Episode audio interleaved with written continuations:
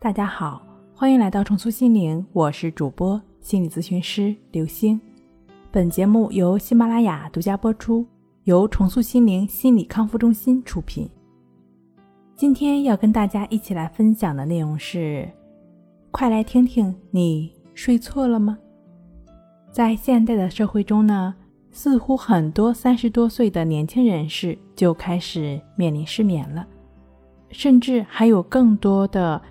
二十岁左右的大学生来到咨询室向我咨询的患者中，听到最多的烦恼就是晚上无法熟睡，白天却常常感到困意。会有很多人感觉自己在工作的时候呢，往往困得没有办法集中注意力。如果不是这种情况出现，自己的工作效率一定会更高。这时候呢，我们往往怀念起自己曾经习以为常的酣睡。来访者呢，也常常会说到：“以前无论如何，我都不会想到自己会为睡眠而烦恼。我难道不能像以前那样获得一种一觉醒来疲劳感烟消云散的睡眠吗？”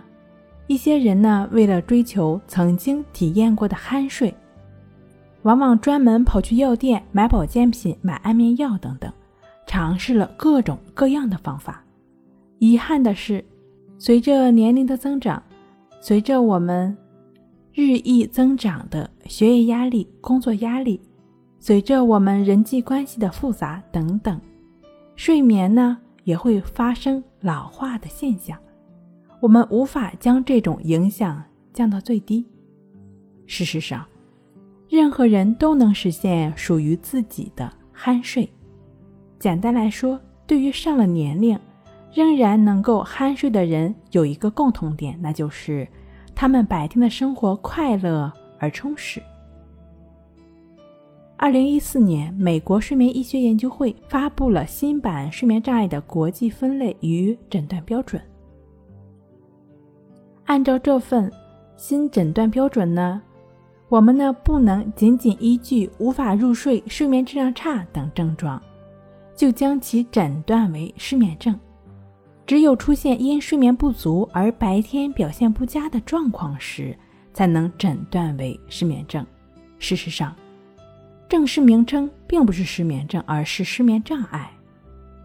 比起夜间的睡眠，新的诊断标准呢，更加重视白天表现不佳的症状。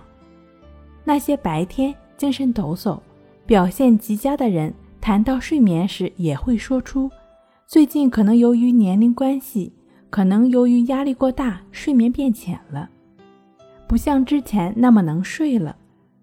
尽管如此，他们中的大部分人不甚在意睡眠问题。这些人呢，往往白天积极的与人交流，经常锻炼身体，以获得适量疲劳感。不用依赖酒精就能入睡，他们不会因为睡眠变得神经症，并且自然而然地养成了好的睡眠习惯。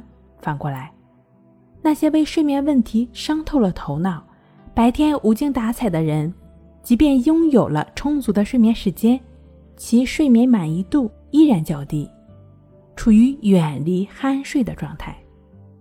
即便睡不着，也不要过度的神经质，也就是说，也不要过度的受其干扰，对其关注。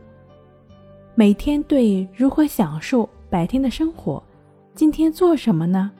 这些事情呢，怀有期待，就是向今夜能够拥有一个好睡眠迈出了第一步。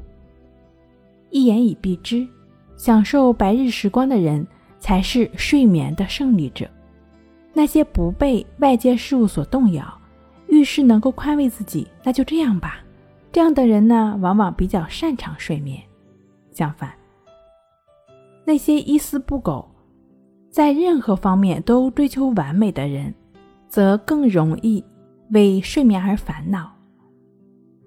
其实，无论哪个年龄层次，都能获得好的睡眠，即便是八十多岁的老年人。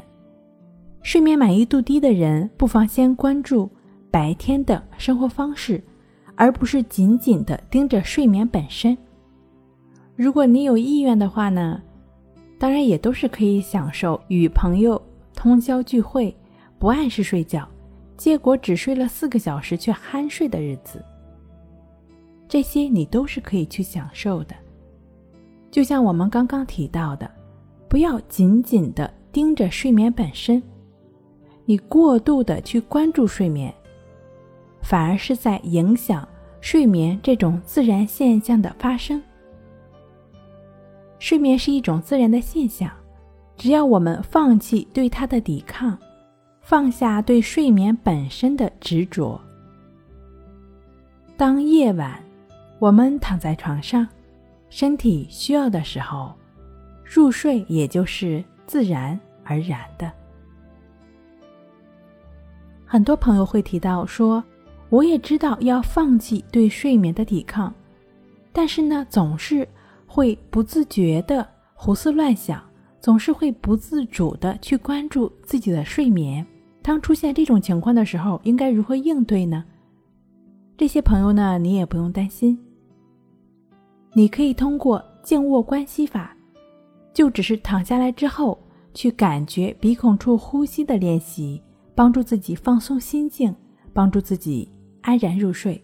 当然了，最好呢能够配合静坐关系法，逐渐的去除总是会关注的这种执着心。静坐关系法是静卧关系法的基础。如果是有睡眠障碍的朋友呢？你是需要这两种方法结合练习。那关系法的具体练习方式呢？可以参见一下《淡定是修炼出来的》一书。睡不好学关系，关系五分钟等于熟睡一小时。好了，今天给您分享到这儿，那我们下期再见。